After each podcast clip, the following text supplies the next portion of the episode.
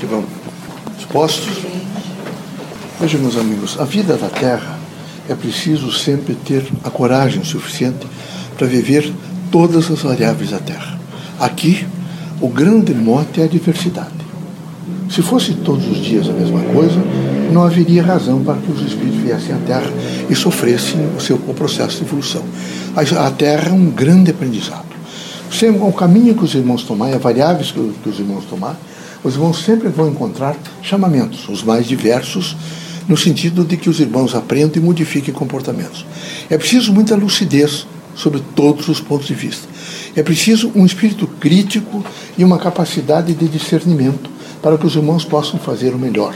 O grande significado, vejo, depois de Jesus Cristo, é a força do Evangelho, é a fraternidade, é a luz, é a esperança, é a compreensão, é o perdão. E isso tudo há de trazer forças para que vocês, nessa cotidianidade, que é difícil, extremamente até, é, eu diria assim, esfoliativa no sentido da vida.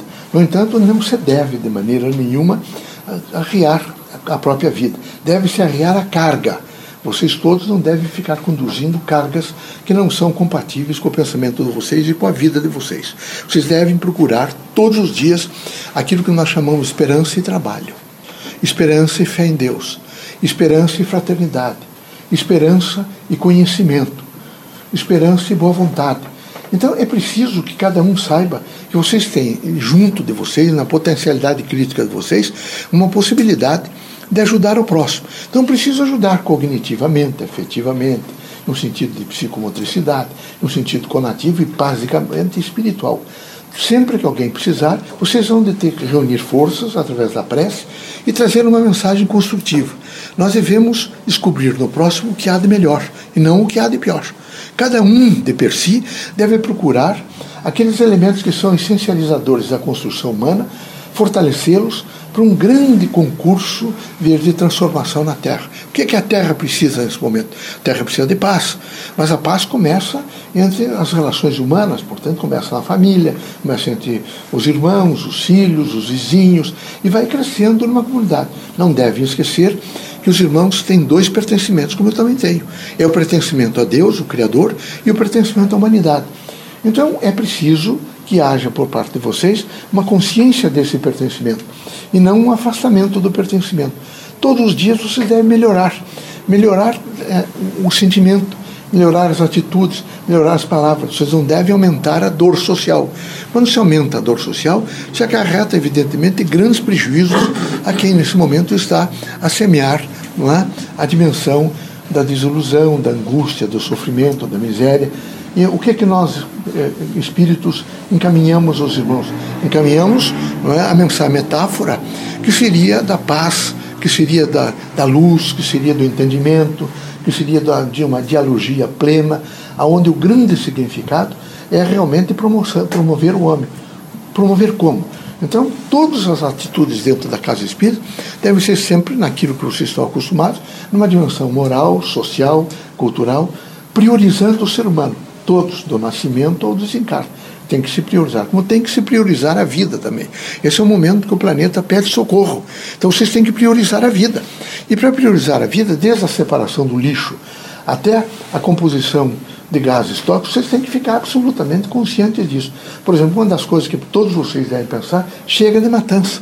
É horrível os animais todos sendo sacrificados. É uma quantidade, eu duvido que se vocês fossem a um dos matadouros bovinos, vocês voltassem a comer carne. É tamanho, evidentemente, a desumanidade, que é horrível, realmente.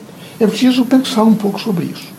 É preciso ter atentamente um pensamento crítico sobre esse processo a que chegou o século XXI de mortes, mortes, mortes, mortes. Não é? E manter um pensamento de alegria. Não se deixem tomar por pensamentos negativos. Nunca. Vocês procuram ser o rochedo no meio do mar bravio. Ondas violentas, o mar está. Mas o rochedo.